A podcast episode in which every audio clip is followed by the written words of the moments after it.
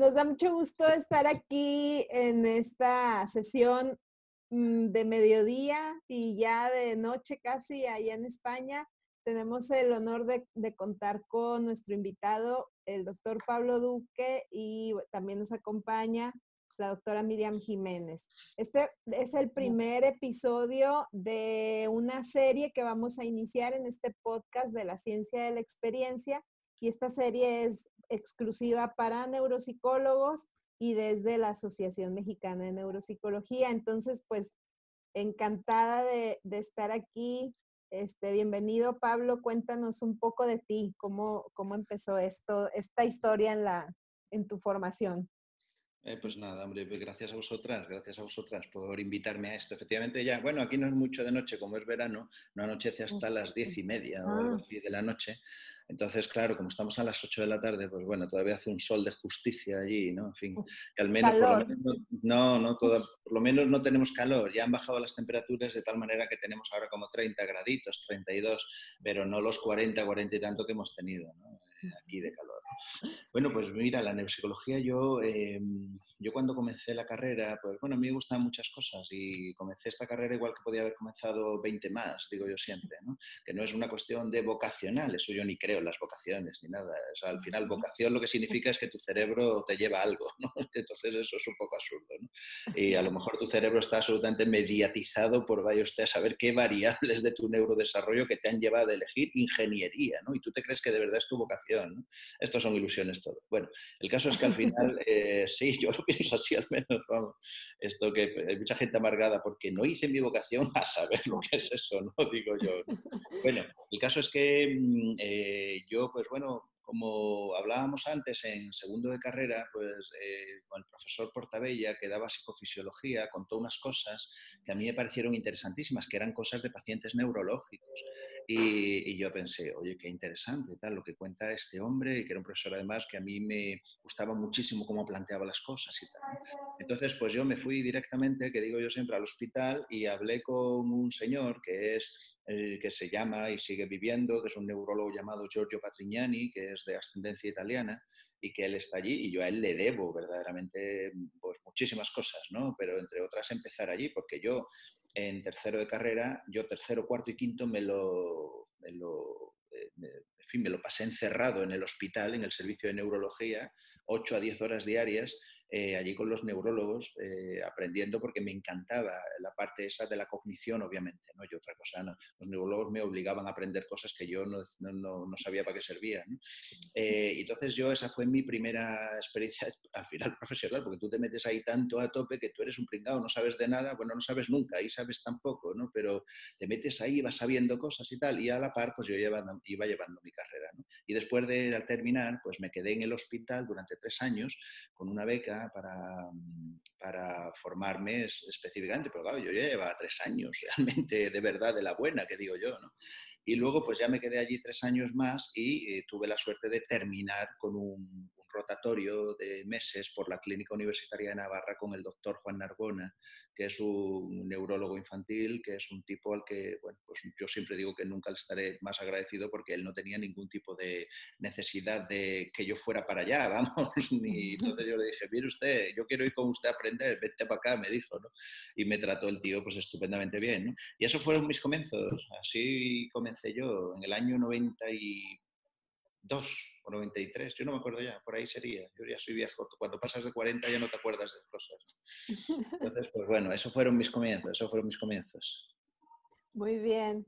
Y, y bueno, ahora que, que, ya estás en otro punto de, de tu carrera y viendo en retrospectiva todo esto, ¿qué podrías no recomendarles a los, a los nuevos, ¿no? A los que están Dios mío, bueno. este camino. Bueno, como yo, eh, ya también una cosa que te da la vejez, es, bueno, la vejez, podrías entender que uno tampoco es tan viejo, pero que va pasando los años, me refiero, ¿no? Es que yo nunca me he callado, siempre he dicho lo que he opinado caiga quien caiga, digo yo, ¿no? Y con respeto siempre, por supuestísimo, ¿no? Y he dicho las ideas que opino, porque yo, los que me habéis escuchado a veces y dar clases y tal, me preguntáis por personas, o a veces la gente me pregunta por personas, yo nunca hablo de personas, nunca. Yo hablo de las ideas, se habla de ideas pero de las personas uno habla pues en privado, obviamente, que digo yo. Pero yo en público, si hablo de las personas, por decir, oye, qué magnífica, pues como antes he dicho, por ejemplo, de Juan Narbona o de Giorgio Patrignani, que gracias a ellos, pues mira, así que no tengo más que alabanzas en ese sentido. Pero em, yo hay como varios puntos que sí recomiendo y los sigo recomendando a la gente que me llama. A mí me piden muchos profesionales de la psicología que terminan la carrera, ¿qué tal, Pablo? ¿Me puedes recomendar? Y yo siempre le digo, anda, llámame, ¿no? En vez de escribírselo.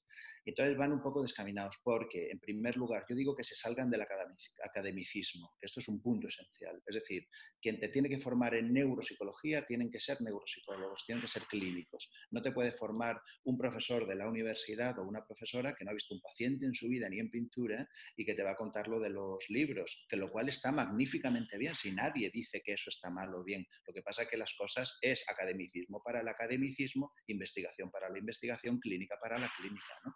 Es como si dices de repente, yo me quiero formar en psiquiatría y para formarme en psiquiatría me voy a ir con una profesora de la universidad que da psiquiatría, que no ha visto un paciente psiquiátrico en su vida, pero me va a, vamos, los libros me los va a contar de pe pa.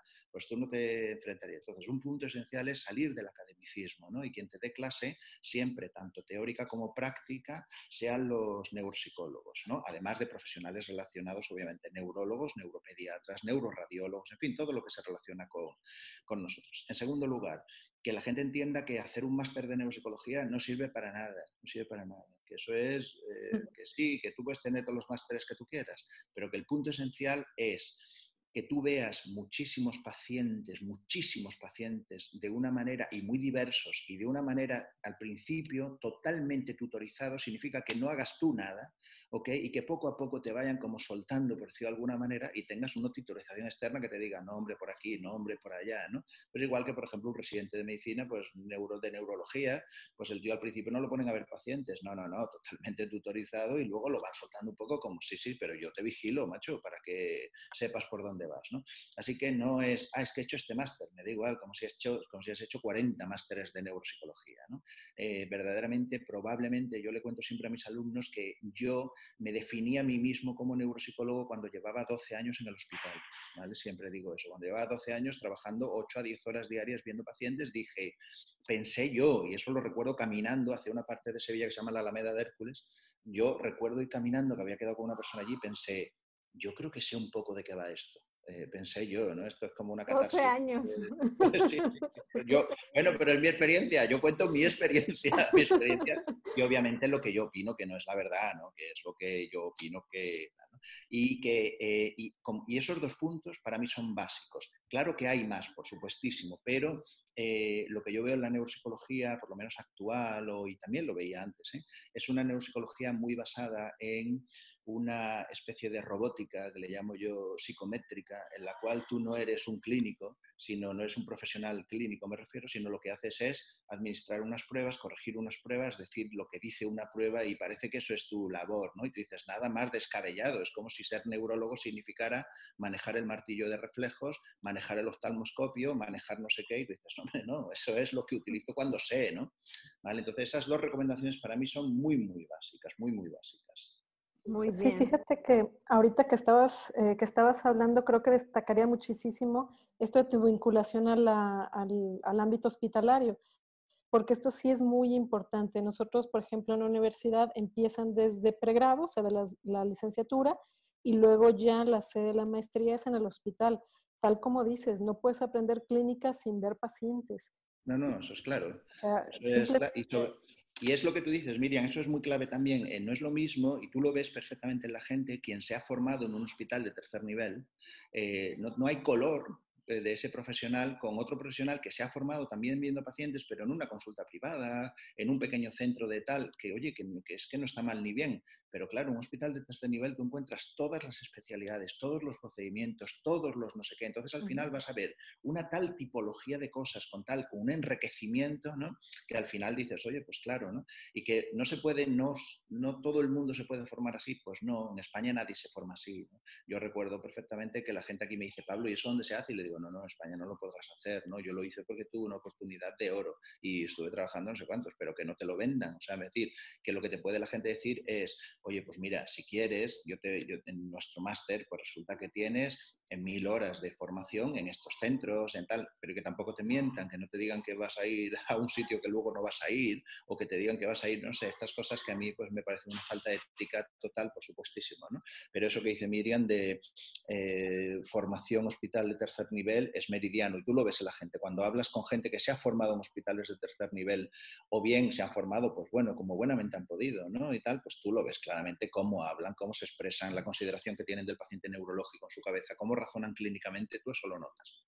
O al menos yo lo noto. ¿eh? Sí, claro, y no sé en la experiencia de ustedes, pero yo tengo también ya muchos años en la neuropsicología y creo que en mi vida he visto contados, tal vez dos o tres, cuatro pacientes de libro. O sea, realmente no hay pacientes de libro. No, no, no. Entonces, eso les tiene que quedar claro y también, como decía Sandra, pues parte de la Asociación Mexicana Neuropsicología, nosotros recomendamos, si lo que tú quieres es la clínica, tienes que buscar un máster, especialización o estancia, no importa si tienes o no grado como personas, pero clínico. Con práctica. Entonces, es que da igual el título. Es que al final, ¿sabéis qué pasa? Que hoy en día, pues es como, hay gente, por ejemplo, que nos dice, oye, Pablo, podríamos rotar en Ineuro, podríamos tal, en las clínicas nuestras, y tú le dices, claro que sí, hombre, tal. Entonces vienen y te hacen una estancia de tres meses de formación o de seis, pues muy bien, pues vete buscando tus estancias de formación, le digo yo a la gente, independientemente de decir, oye, pues mira, me hago tal máster y dentro del máster me van a dar toda una teórica potente, van van, son profesoras y profesores que me van a hablar de cosas interesantísimas, me van a dar caña para que aprenda a todo toda una teórica totalmente necesaria para ejercer, pero voy a ver pacientes en un tanto por ciento determinado de mi tiempo, en fin, todo eso. Y luego, claramente, eh, en el momento en que tú eh, te enfrentas a los pacientes día a día, no solo que eh, los libros son muy bonitos, ¿no? Y ojalá existieran así las cosas, sino que ya te enfrentas a millones de cosas más, ¿no? Porque dices, sí, sí, sí, no, la agnosia, y tú dices, ya, pero tú eres consciente que además el paciente, el pobre, cómo sufre y, y qué pasa con su familiar y su entorno y su no sé qué, o sea, que todo esto, como no lo veas en vivo y en directo, la agnosia es muy bonita, pero es como si yo, pues, me ausento del resto de cosas de la persona y le digo, muy bien, tiene usted una agnosia, mire, lo estamos viviendo muy mal en casa, a mí me da exactamente igual, búsquese usted la vida. Pues no, hombre, no, uno diría, no, no, ahí es cuando lo ves, ves el sufrimiento de la gente, ¿qué quiere la gente? Porque el que tiene tal cosa no dice, pues yo quiero, no, no, a lo mejor la gente te dice cosas muy peregrinas. Cuando yo le pregunto a veces, pero usted por qué quiere, por ejemplo, iniciar un abordaje en neurorehabilitación, ¿qué espera usted de esto? ¿Qué espera de tal? ¿no? La gente no te dice muchas veces, no, yo quiero recuperar mi capacidad motora. No, no, no, muchas veces te dicen, pues mire usted, yo quiero manejarme, aunque sea en mi silla de ruedas, ¿sabe? Eh, yo aspiro a poder, o sea, que tú dices, claro, claro, y ahí está como, esto es lo de, yo siempre recuerdo lo de Matrix, ¿no? De Welcome to the Real World, ¿no? eso es los clínicos, los neuropsicólogos. Yo siempre digo que cuando la gente dice, yo soy neuropsicólogo clínico, y yo digo, no puede haber otro, el neuropsicólogo clínico es un pleonasmo, es una repetición innecesaria. Eso lo han creado los profesores de universidad que no ven pacientes para llamarse a ellos también neuropsicólogos, digo yo siempre. Eso es verdad. Oye, Pablo, ¿y por qué no nos cuentas un poco sobre esto de la neuropsicología funcional? Muy bien, yo os cuento todo lo que queráis. Eh, veréis, yo, en el, claro, todos nos ocurre que en el, transcurso de, de tu vida profesional, vas viendo cosas que no te van cuadrando y dices, oye, ¿esto qué es? Y esto tal cosa y tal, ¿no? De lo que te han ido formando, de lo que te han ido explicando y tal, Y a mí me fue pasando, pues en un proceso determinado de formación clínica y el desarrollo clínico, que, mm, bueno, te vas dando cuenta mientras lees literatura científica, ves a tu paciente, hablas con colegas, en fin, y, haces lo que hacemos todos diariamente, te vas dando cuenta de cosas que no cuadran, por ejemplo. Y yo siempre cuento las mismas cuatro o cinco cosas que son las esenciales. En primer lugar, que mm, la gente dentro de la neuropsicología no utilizaba lo más básico que tenemos todos para utilizar, que es la anamnesis, en el sentido de una recogida absolutamente sistemática clínica y de relevancia clínica de información, como si eso no fuera importante. Es decir, parecía que muchos neuropsicólogos a los que, con los que yo hablaba, o incluso estudiantes, te decían, bueno, no, pero nosotros estamos para pasar pruebas. A mí me mandarán a un paciente y me dirán, pues dime cómo está cognitivamente. Así que yo le diré, pues siéntese y empezaré a hacerle pruebas, ¿no? Como si no existiera el qué le pasa a la persona. O sea, que a mí me da igual que un paciente venga de un neurólogo, de un psiquiatra, de un psicólogo clínico, de un neurocirujano, de un médico internista, me da exactamente igual de dónde venga. La cuestión es, viene por algo, claro, pues un neurólogo mm, a lo mejor te dice, oye Pablo, mira, es que este paciente creo que tiene una demencia tipo Alzheimer, me da la impresión, pero quiero que tú le veas y cuéntame tal. Pues tú haces tu labor de neuropsicólogo, obviamente, pero lo primero que haces es hacer una anamnesis correctísima para saber qué haces, porque quien no sabe hacer una anamnesis no sabe hacer nada después, obviamente. ¿no? Y eso me llamó la atención. En segundo lugar, me llamaba la atención que las exploraciones cognitivas em, eran una especie de, mm, eh, lo voy a reducir, por supuesto, esto, ¿no? pero eran como una especie de, puntos eh, donde tú administras un test, tú corriges un test y tú dices lo que se supone que dice el test. Entonces, al final, explorar cognitivamente no suponía explorar cognitivamente, suponía pasar una prueba y que parecía que la prueba hablaba, ¿no? Así que en el momento en que tú le pasas al paciente una torre de Londres, pues si la torre de Londres puntúa de manera X, ergo, como la torre de Londres lo único que hace es evaluar tal cosa, pues por lo tanto el paciente tiene Y, ¿ok? Y claro, si ves a los pacientes, pues te das cuenta obviamente que para resolver la Torre de Londres, pues tienes millones de funciones neurocognitivas a la misma vez actuando para la resolución de una cosa final y finalista, ¿no? Por lo tanto, ¿qué te puede hacer fallar en una Torre de Londres? Si fallas, si tu Torre de Londres no te sabe, siempre va a ser porque tienes un razonamiento deficitario, no ejecutas un razonamiento hacia un plan, o no será que tu memoria de trabajo también es deficitaria por lo que no mantienes un plan en la cabeza que has hecho de manera adecuada, o puede ser, entonces decías, claro, no tiene sentido.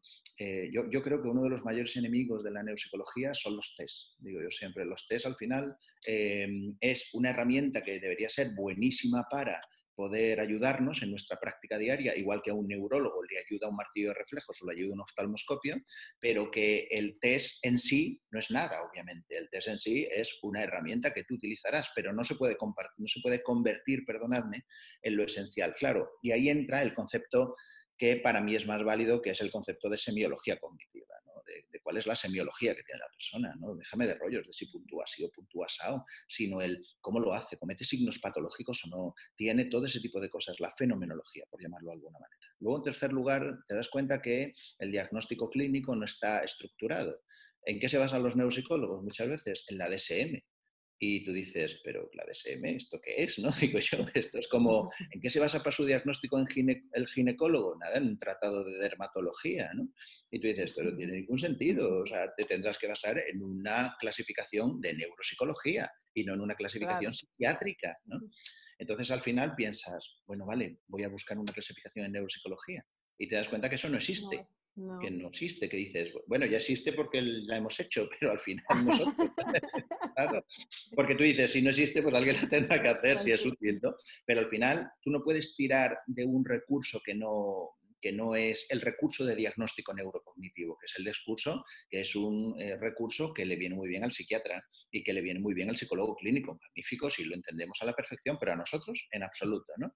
Eh, y luego, en cuarto lugar, eh, en la rehabilitación, en la neurorehabilitación cognitiva, yo también me dado cuenta que a veces se planteaba todo mucho de tal manera que, como si el cerebro fuera un músculo, eh, porque lo que le planteaban es, ok, yo te doy un ejercicio, tú haces un ejercicio, y ese ejercicio, al hacer ejercicios que ponen en marcha determinadas cosas, ergo esa función que pone en marcha esos ejercicios, de repente mejorará.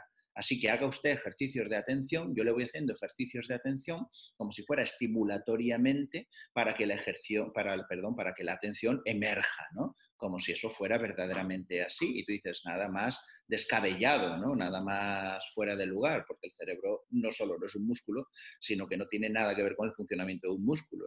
Por lo tanto, ¿cuál es el planteamiento que hacemos en la neurorehabilitación? ¿Cómo marcamos un objetivo? ¿Cómo se pautan objetivos concretos? ¿Cómo se hacen ejercitaciones cognitivas? Etcétera, etcétera. Bueno, estos cuatro puntos, eh, grosso modo, son los que a mí me llevaron a una manera concreta de hacer. ¿Vale? La gente me dice, es que la neuropsicología funcional no es neuropsicología. Digo, no, es lo mismo, es neuropsicología. Lo que pasa es como yo le llamo como, yo no sé cómo llamarle, porque es que tampoco tengo ni idea yo de cosas, ¿no? Pero yo le llamo y yo le digo, esto es como si fuera una escuela dentro de la neuropsicología. Es como dices, ¿por qué? Porque tenemos, manejamos una serie de terminología, por ejemplo, el modelo de la cognición que tenemos, ¿no? que es un modelo unitario de la cognición, el tipo de funciones, oye, pues hay funciones que las llamamos dominios, hay otras que son sistemas, hay otras que son tal, hay requisitos de la cognición, ¿no? Eh, ¿Cómo planteamos la exploración? Pues cómo se plantea la exploración basada en semiología, la exploración clínica, el no sé cuánto, cómo se hacen los diagnósticos, cómo tal. Pero al final yo emito mi informe neurocognitivo y cualquier neuropsicólogo que coge ese informe lo tiende a la perfección, igual que yo cuando cojo cualquier informe de neuropsicología. ¿no? Pero es verdad que es un planteamiento que cuando la gente se acerca muchas veces a la, a la NEF, a la neurofuncional, de repente te dice, coño, es que esto yo no lo he visto así, a mí me han explicado otras cosas y tal, yo digo, bueno, igual de buenas que estas, le digo yo siempre, ¿eh? como diciendo, ¿no? La cuestión es el razonamiento que haya por debajo, la explicación clínica y sobre todo que nos ayuda eh, con los pacientes, o es un punto clave, ¿no? que nos ayuda con los pacientes. Y ojalá, que le digo yo también a la gente, ojalá eh, la evidencia a la que podemos tener acceso el nivel de pruebas en neuropsicología fuera tan bueno, tan bueno, tan bueno, tan bueno, que obviamente la literatura científica ya fuera muy clarita, pero eso no es así, eso lo tenemos todos claros, ¿no? Ojalá, ¿no? Ah, pues es que usted está haciendo una rehabilitación no basada en la evidencia. Yo digo, ¿tú sabes lo que dice la evidencia, como tú dices, de la neurorehabilitación cognitiva? Porque si nos podemos reír un rato, le digo yo, ¿no? Entonces, al final, ¿en qué te tienes que basar? Pues en las creencias, pues por supuesto que no. Te tienes que basar en datos científicos que puedan ser razonados y razonables. Y es lo que hacemos todos, razonamos, razonamos clínicamente, razonamos con el otro, planteamos, y ojo, si todo eso además lo podemos llevar al plano de la investigación, mucho mejor que mejor, por supuestísimo. Claro, yo lo que veo es más como, por supuesto que es basado en la evidencia, en la evidencia del paciente. Eh, en eso se basa un programa de neurorehabilitación. Y, eh, y ahora lo que dices de, de la neuropsicología funcional, mm, me queda claro que hay muchos cabos sueltos en, todas las aportaciones teóricas a lo largo de la historia de esto que llamamos neuropsicología. Y creo que la neuropsicología funcional o la NEF viene a intentar unir a esos cabos. Sabemos que es imposible y, aparte nunca va a suceder que llegue el punto en que digamos, ya está, lo resolvimos. No, eso no, eso no es la, la propuesta, es ya está, ya avanzamos, ya pusimos orden y avanzamos y aportamos. Así es como lo veo yo. No sé si lo esté viendo bien, pero así no, veo la NEF. No, ¿sabes qué pasa, Sandra? Que no es, no es ni bien ni mal al final, ¿no? Es como, em, es como cuando, por ejemplo, te metes a leer a fondo la escuela de Boston, ¿no? De Edith Kaplan y, congéneres, ¿no? Que al final ellos manejaban una serie de ideas determinadas eh, que son, que para mí, de una aportación excelente a la clínica, ¿no?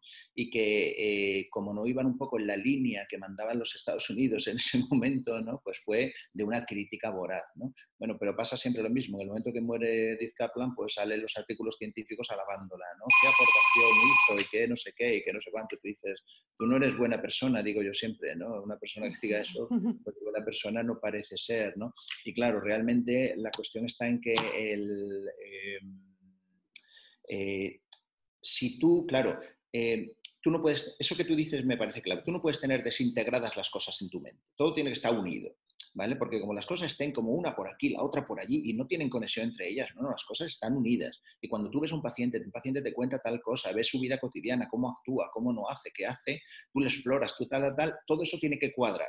¿No? Yo recuerdo cuando los neurólogos a mí explicaban cosas y me obligaron a estudiar mucha neurología y aprenderla, de repente te hacían preguntas que eran de absoluta y puro razonamiento lógico clínico. Te decían, vale, tenemos un paciente que no mueve las piernas de manera espontánea, no sé qué, no sé cuánto tal, con reflejos osteotendinosos normales, rotuliano normal, no sé qué, no sé cuánto tal.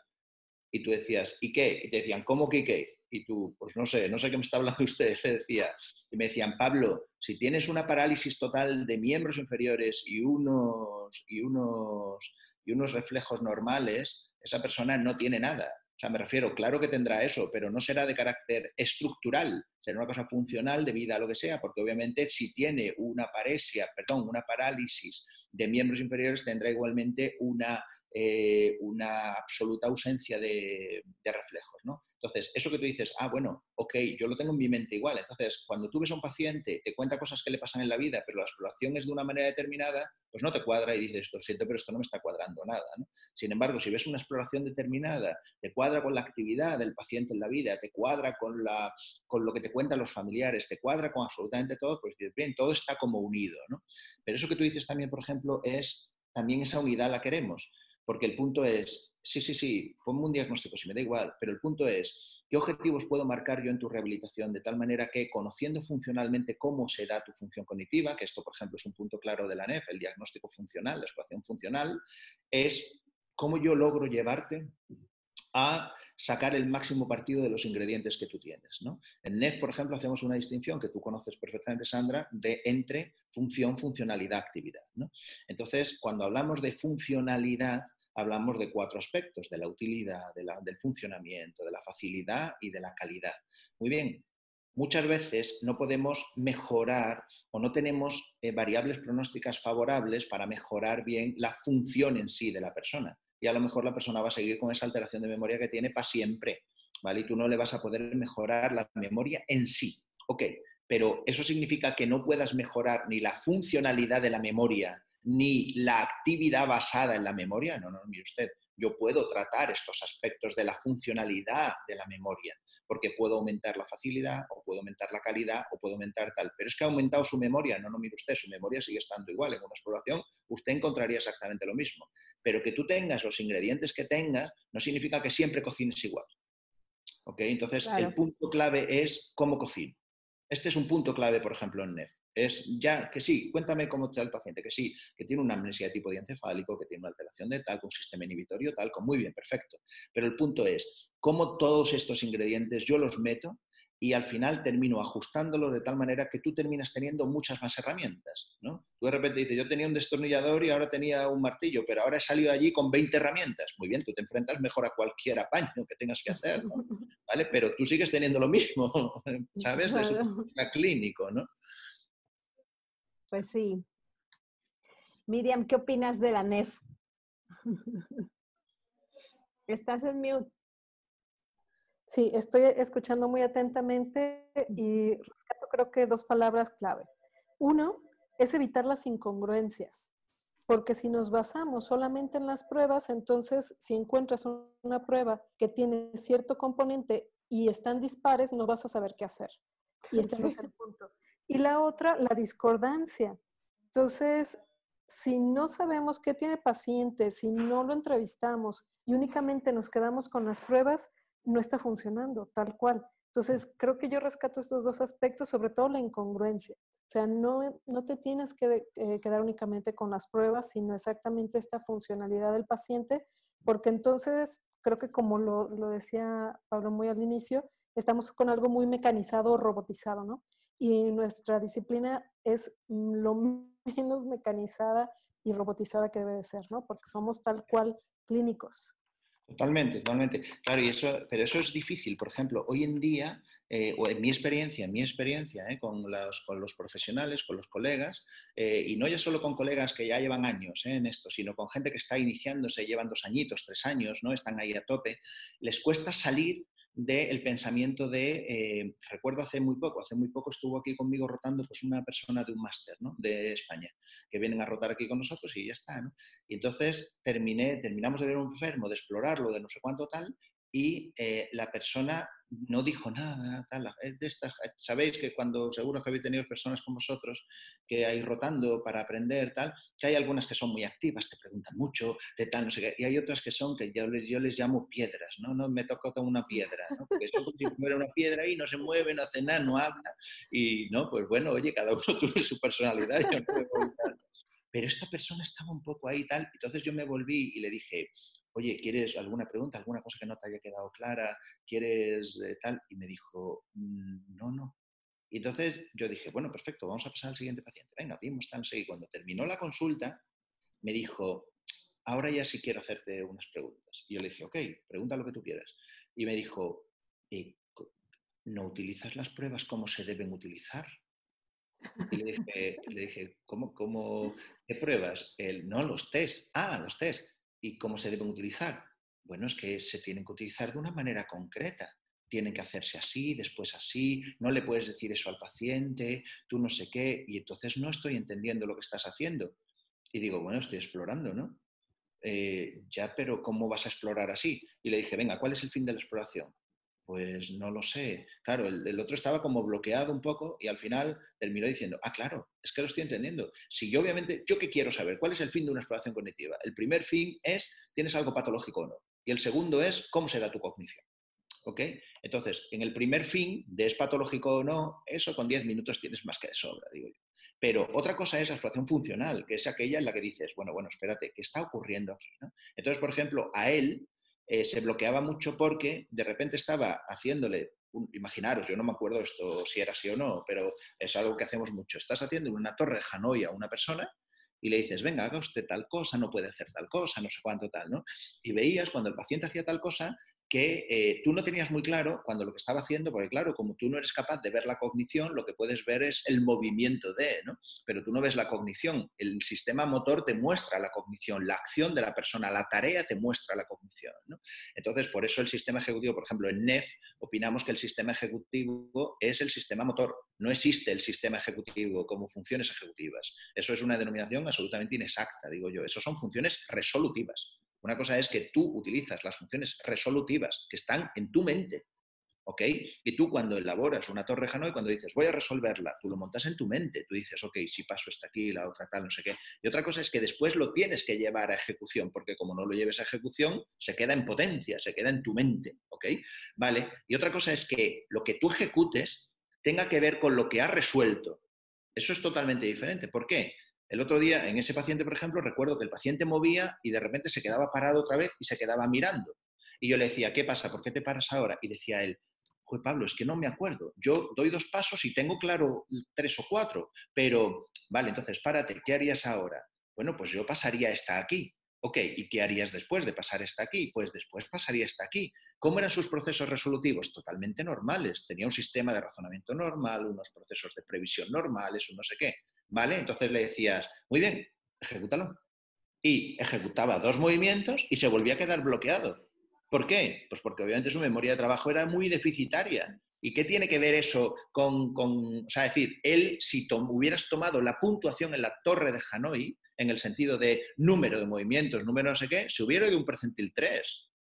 ¿Sabes? Entonces el punto es, pero tienes un percentil 3, guay, me da igual que hagas un test, como yo le decía a él, mira, me da igual que hayas un test regladamente, no sé qué, como tú quieras hacerlo, no me importa. Pero la pregunta que yo te haré al final es, ¿por qué? ¿Tiene un percentil 3? Pues sí, sí, sí, pero ¿por qué tiene un percentil 3? Este es el punto clave. Porque si lo que me dices es, tiene un percentil 3 y eso lo que significa es que como el test es de esto, eh, lo que tiene la persona es esto, pues claro, estamos, estamos en el refrán ese árabe que dice que cuando el dedo señala la luna, el idiota mira el dedo. Entonces eso no tiene ningún sentido, ¿no? Digo yo siempre. Entonces, claro, bueno, en NEF tenemos muchas, me refiero, y ahora yo voy sacando pequeños apuntes de vez en cuando y los cuelgo allí para que la gente, quien quiera, lo lea, digo yo, ¿no? Pero, pero se nos hace muy difícil a los clínicos escribir, ¿no? En el sentido de sacar artículos y todo eso, porque demasiado paciente tenemos, ¿no? Yo cuando una en mi hospital, yo siempre recuerdo que en mi hospital cuando te mandaban a un médico, le pregunté yo a un neurólogo una vez y le dije, oye, tío, me han mandado a esta endocrino ¿qué tal es este endocrino? Y me dijo él, ¿publica mucho?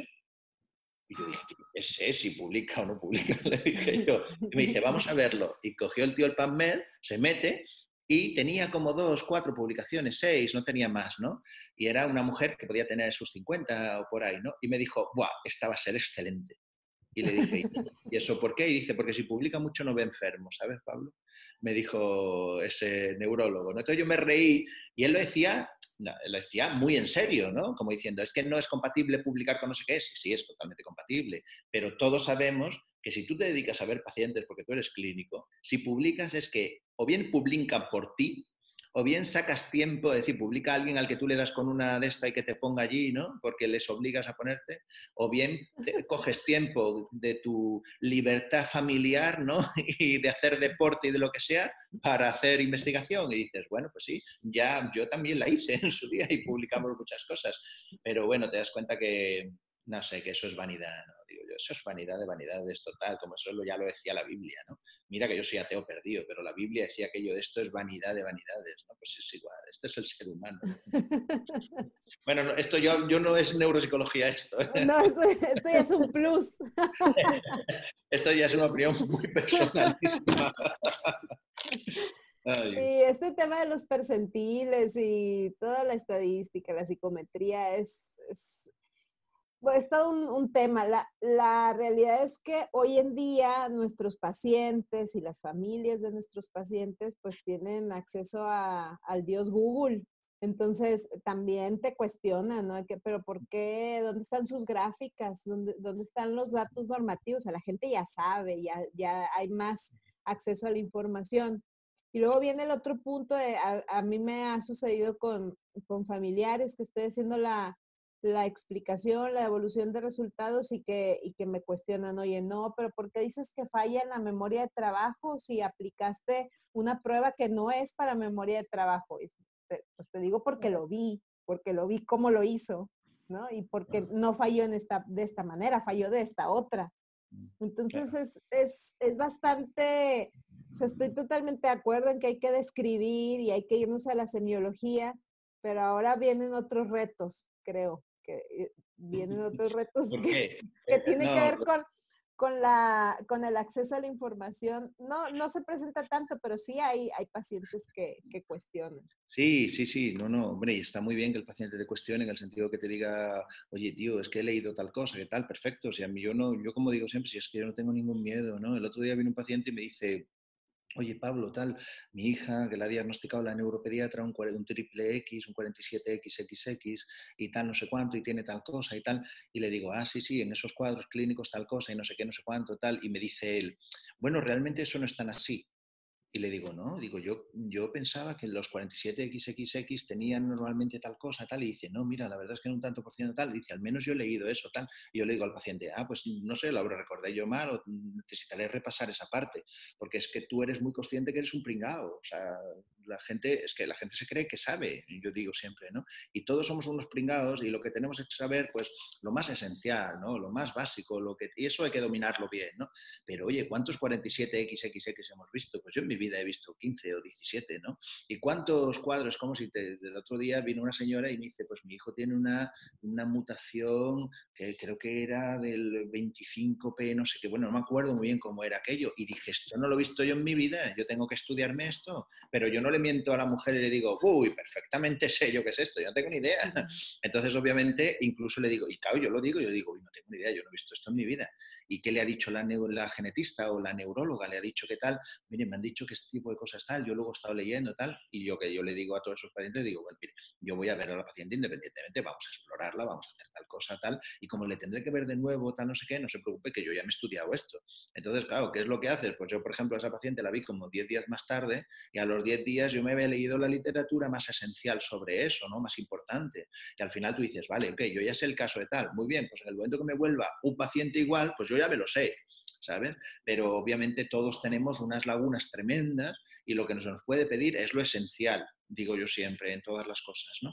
Entonces, creo que el punto, creo que un punto, Sandra, de los retos que tú hablas es que mm, yo siempre digo que nos moriremos, o yo digo, yo me moriré y yo no veré a la neuropsicología salir del academicismo digo siempre yo. Es decir, para mí el reto mayor es que la neuropsicología no esté en el academicismo.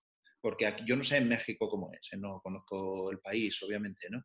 Eh, pero en España, desgraciadamente, para mí, ¿eh? desgraciadamente, los, los, que llevan, digamos, entre comillas, la voz cantante y están en las sociedades en puestos relevantes y no sé cuándo tal, yo no pertenezco a ninguna sociedad de neuropsicología. A mí no, en fin, cuando la gente de me dice... neuropsicología no, pero de otras cosas sí.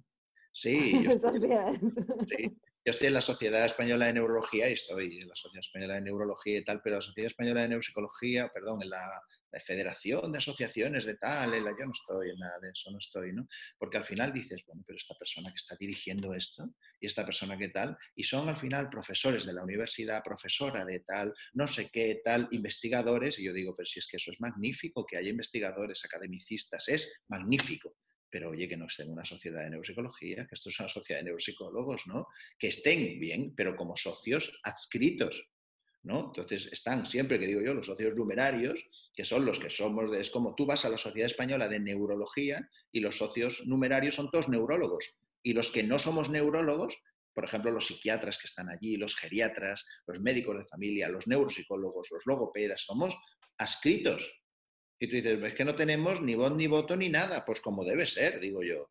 Si es que esto no es una tal. Entonces yo, uno de los retos mayores que veo ya no es el tema de salir del test. Eso lo veo como una cosa imposible eh, para, los neuropsicólogos, ¿eh? de, salir de los test eh, y de pensar semiológicamente. Lo más difícil que veo yo es, o una de las cosas más difíciles es que la neuropsicología dé el paso de salirse de la universidad en el sentido que la universidad haya profesores que la impartan, pues oye que sí, que la impartan, claro, pero oye que no sean los que montan los másteres, lo que hagan no sé qué, los que se supone que son los líderes en esto, eso no tiene sentido, digo yo siempre. Eso yo lo tengo, o al menos lo veo así claro. Y otra cosa es el profesor que es neuropsicólogo. ¿no? En España, por ejemplo, tenemos, eh, yo que sé, por ejemplo, Fernando Maestú. ¿no? Pues Fernando Maestú es un neuropsicólogo magnífico que se pegó años trabajando en neuropsicólogo y después sacó una plaza en la universidad y ya se quedó investigando. ¿no? Y yo siempre que lo veo le digo, bueno, tú eres un neuropsicólogo pasado al lado oscuro, le digo a Fernando. ¿Sabes? Pero tenemos neuropsicólogos así, tenemos muchos y muy buenos, ¿no? El Raúl Espert, o tenemos a Marisa Arnedo en Granada, que es una maravilla, es una neuropsicóloga buenísima y que, y que ahora llega un momento que dicen, ok, pues yo fui neuropsicólogo y me dedico a la universidad, pues muy bueno que es, ¿no? Pero tú sí eres neuropsicólogo, ¿no? Pero yo siempre me he dedicado a la universidad, hice mi doctorado, me quedé aquí dando neuropsicología, ergo soy neuropsicólogo, no, no, mire usted, usted es profesor de neuropsicología pero eso no significa que sea neuropsicólogo. Y ese para mí es el reto, es un reto potente. ¿eh? vamos, si eso ocurre, yo empezaré a creer en Dios. ¿Sabes? eso, es lo que ves más imposible, ¿no? No, no, yo lo digo, yo lo digo que voy a creer en Dios porque eso va a ser imposible.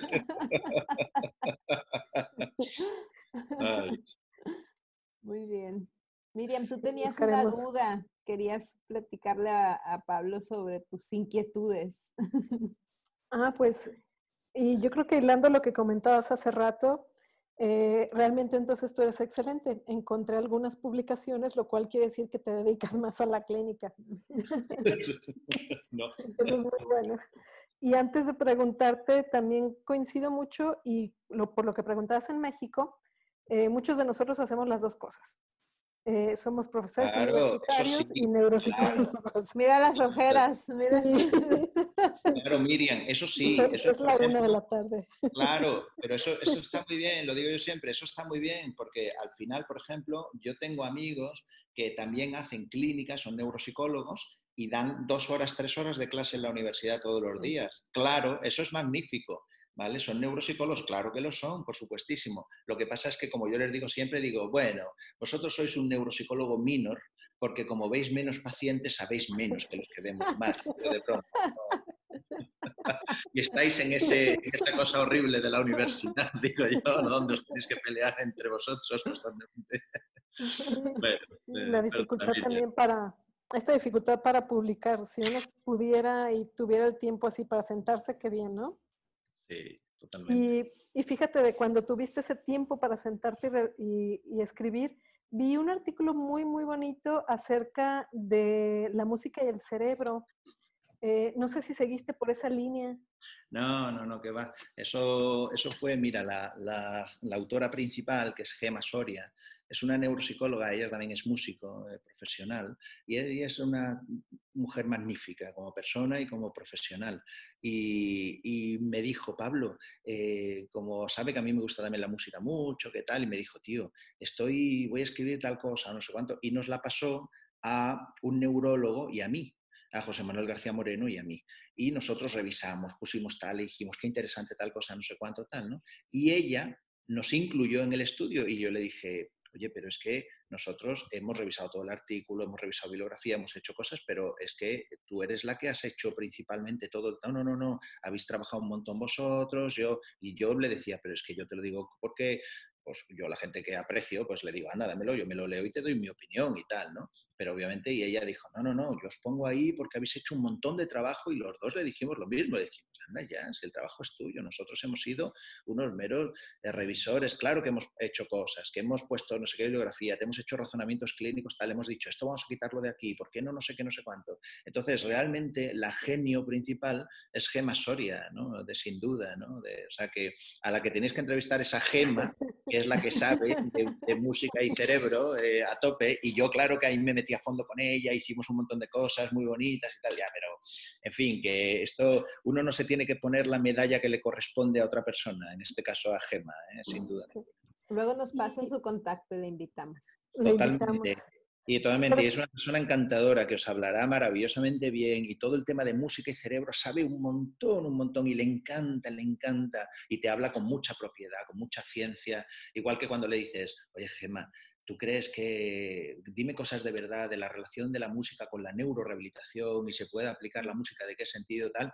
Y ahí no encuentras a alguien que te dice, bueno, qué bonita es la música, estas cosas que nos cuentan, ¿no? Que digo yo, no, no, va al grano y te dice, ok, mira, cuando se hace no sé qué, se ha visto que tal cosa tal, pero realmente no sé cuándo tal, y tú dices, qué interesante. Y de hecho publicó ella también después un artículo también muy bonito sobre eh, neurorehabilitación basada en la música, que está pero estaba, creo que era dirigido más, si yo no recuerdo mal, a enfermedades neurodegenerativas, ¿eh?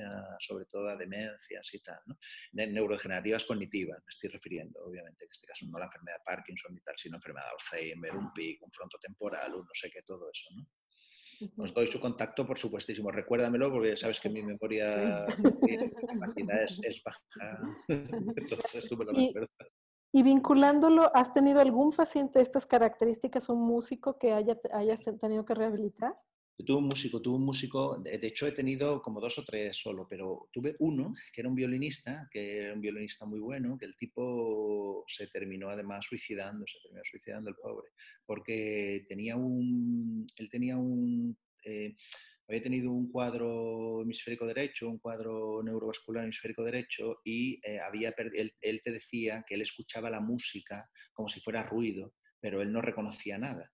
Entonces, eh, de repente tú, por ejemplo, le ponías una partitura, que yo lo hice, le ponías una partitura, tú le decías, ¿se puede traer usted una partitura de, por ejemplo, yo qué sé, como era algo de violín, hasta luego, bueno, eh, una cosa del violín de Mendelssohn, ¿no? O de Bruch, o de tal, ¿se puede usted traer la típica, el típico concierto, tal, ¿no? Y él decía, sí, sí, yo me lo puedo traer, tráigaselo usted, que quiero ver cómo lo interpreta, ¿no? Entonces el hombre lo interpretaba de una manera absolutamente, vamos, excelente, ¿no? Eh, yo recuerdo, yo creo que le puse el de Mendelssohn, que es ese que, que toca así, que es pues ese que es el de Mendelssohn, eh, que creo que el de Mendelssohn, pues aquello el tío lo tocaba maravillosamente bien. Ahora, él te decía, esto para mí todo es ruido. Tú le ponías, por ejemplo, eh, una, mm, algo de violín que era muy conocido y te decía, no, no sé lo que puede ser, quizá por el ritmo, quizá por, pero la música para él era ruido, se había convertido en ruido. Pero sin embargo, él podía perfectamente ejecutarla. Entonces ese fue el mayor caso que tuve. Luego otros que tuve eh, también habían perdido cuestiones musicales, pero le daba un poco igual, se reían, como, pero porque no eran profesionales, ¿sabes? Como, joder, tío, yo antes sabía cantar un poco y tal, y ahora no sé qué, ¿no? Pero ten en cuenta que hay muchos músicos congénitos, ¿eh? Hay mucha gente que tiene un oído enfrente del otro, que se dice en España, ¿no? Entonces tienen una música congénita verdaderamente, una, realmente una música musical congénita. Lo que pasa es que no van al médico ni nada, pero vamos. No les limita funcionalmente. No, no, no les influye nada. Hombre, a lo mejor les, influirá alguna vez emocionalmente, alguno entiendo, ¿no? Pero salvo eso, pues no creo que haya limitación ninguna. Sí. y fíjate que volviendo a la NEF, si solamente nos basamos en pruebas, no hubieras podido haber explorado al paciente. Claro, me hubiera sido difícil porque tenemos algunas pruebas como la de Montreal o alguna otra, pero son difíciles de administrar y tal. Y en este caso tú lo que quieres hacer siempre es lo mismo. Es uno, reconocimiento del sonido, dos, reconocimiento del instrumento, tres, reconocimiento de melodía, cuatro. Y son como los puntos a explorar, ¿no? Yo cuando les pido a mis alumnos, les digo, no, no, no, cuéntame, si tienes que explorar el lenguaje, ¿qué exploras? Y yo no te pido que me diga cuáles son los test, yo te pido que me digas, bueno, pues exploro, uno, la fluidez, dos, el ritmo, tres, la comprensión, cuatro, es decir, pues explícame, es como si le dices a un neurólogo, bueno, una exploración neurológica, ¿qué es? Y te dice, bueno, pues el martillo de reflejos, el no sé qué, pues no, te dice pares craneales, cerebelo, eh, sensibilidad, fuerza, tono, ¿vale? Pues claro, pues eso es lo mismo, ¿no? La condición es exactamente igual, ¿no? Usted que explora esto. ¿Y cómo lo explora? Así. ¿Y con esto qué obtiene? Estas cosas, ¿no? Que son tal. Y otra cosa es decir, muy bien, y esto que usted me ha dicho que hay que explorarlo de esta manera, ¿hay alguien que han ideado alguna herramienta concreta de exploración? Pues mire, sí, hay tres o cuatro que son interesantes herramientas para esto. Oye, fabuloso, ¿no? Muy bien. Oye, Pablo, pues maravillosa la, la charla contigo. La verdad es que estamos muy contenta. Se me hace que si nos quedamos aquí ya nos da la madrugada y vamos a tener que ir por, un aperitivo. Me quedaría, pero he quedado para cenar con mi mejor amigo. Sí que os voy a decir que no. Sí, sí. Mi mejor amigo y la familia, os siempre digo que no al resto, ¿sabes? Si fuera un pringado diría, anda, vamos a seguir hablando. Yo ya llego y no pasa nada. No, pero muchísimas gracias, la verdad, por tu tiempo. Este, creo que que este, esta charla que pronto saldrá a la luz en las redes, pues les va a ser de, mucha utilidad, sobre todo, como decíamos al principio, para, para estos jóvenes que aún no saben lo que les espera. Bueno, les espera, escucha Sandra, les espera una profesión preciosa y una manera de ayudar a gente con enfermedades neurológicas. Eso es lo que se espera. Ahora, ¿qué es duro? Sí, sí, sí, por muchas cosas, ¿no? Está clarísimo, ¿no? Vale, pero vamos, sí, sí, sí, pero yo em, creo que es muy importante eh, exponerse, digo yo siempre, es decir, ¿qué opina uno esto? ¿Qué pienso sobre esto? Tal cosa, ¿qué no sé qué? Porque eso es lo bonito de, de exponerse, como, oye, me mojo en esto, y ojo, ahí está lo interesante de me mojo en algo, es que otro que está enfrente de ti te dice, tío, pues yo no opino eso en absoluto, porque tal cosa y el otro no sé cuánto, tal. Y ahí empiezan las cosas interesantes, cuando no hay personalismos, cuando se habla de ideas, eso es magnífico, ¿no? El problema son los personalismos que lo empañan todo, ¿no? Pero claro. cuando el mundo de las ideas, eso es magnífico. Así que no desaniméis a los alumnos, oye. No, eh, no. Tiene, una profesión buenísima. no, el fin, por supuesto que lo vale. Por supuesto que lo vale. No los desanimo. Ah, solo soy realista. Hay veces que en las clases les digo que si esperan ser un neuropsicólogo millonario, pues que no, que no sé qué eso, eso van por muy mal camino. Pero sí, va el, el, ayudar, el, el trascender en algunas familias, personas, eso sí es algo que no tiene precio. Sí, ya sabes que yo digo siempre que los profesionales de la salud, de todos los profesionales de la salud, el único, el único, el único, el único, digo yo, que de verdad puede ser multimegamillonario es el cirujano plástico. El resto no debemos ganar más que, oye, pues nuestro dinero para eh, pagar las cosas habituales de la vida cotidiana y tal, si acaso tener unos pequeños ahorrillos y tal. Pero el cirujano plástico, ¿qué va? Mire, me estira usted un poquito de aquí, me no sé qué, pues claro, el cirujano plástico hace un tanto por ciento verdaderamente de medicina y otro tanto por ciento de parcheado, ¿no?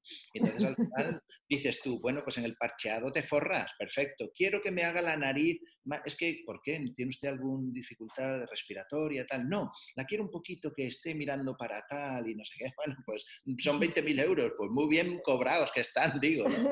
Pero cuando los pacientes se acercan a nosotros como neuropsicólogos, están jodidos, te buscan porque les pasa algo, están mal, ¿no? Y tú no vas a decir, estás mal, pues prepárate, esto es como Estados Unidos, la factura va a ser... No, hombre, eso no puede ser. Muy bien. Miriam. Pues muchísimas gracias, un, un placer hablar con, contigo. Igualmente, igualmente. Ya nos veremos cuando pase el COVID y eso, ¿no? Cuando pase todo el COVID dentro de tal, en fin, ya me vuelvo algún día a Monterrey que me tratasteis muy bien. ¿eh? sí, Pablo se alcanzó a ir en, en principios de COVID. ¿Ah, Un día más, yo creo, y se queda aquí confinado, yo creo. Y totalmente, y recuerdo, y recuerdo, estando en Estados Unidos, estando, perdón, estando en México, que me escribe eh, mi mujer y me dice, Pablo, por favor, tráete mascarillas y gel hidroalcohólico. Y yo digo, ¿qué dices? Le digo yo, y digo, y dice, no, no, es que en España ya no hay y tal. Y yo le dije, pero qué, María, no sé cuándo tal, por favor, hazme caso, que no sé cuándo, qué tal. Y yo pensé, bueno, tal. Pero un día, volviendo al hotel, que iba con Edgar, me dice, le digo, Edgar, ¿nos podemos pasar por ahí por algún sitio? Sí, vamos a tal, tal. Y fuimos allí y compré, bueno, pues mascarillas y no sé cuándo tal. Bueno, fue llegar a España y al cabo de nada, yo no recuerdo muy bien, pero al cabo de poco, pues efectivamente el confinamiento, no sé qué, no había mascarillas, no sé qué, y entonces María eso me lo ha recordado todos los días desde ese momento, ¿no? Menos mal que yo te lo dije. Qué bueno que hiciste caso, ¿eh? Sí, sí, las mascarillas que yo tengo en mi casa, que todavía las tenemos, que utilizan mis hijos y utilizamos nosotros, son mexicanas. Son mexicanas, mira. Sí, pues qué bueno que claro, las compré allí, las compré allí y me las llevé en el... Qué bien. Bueno, Pablo, pues un placer charlar contigo y ojalá que pronto podamos coincidir de nuevo. Si no, si no virtualmente, presencialmente, pero coincidir. Muy bien, cuando queráis. Muchas gracias. Gracias. hasta luego. Hasta, luego.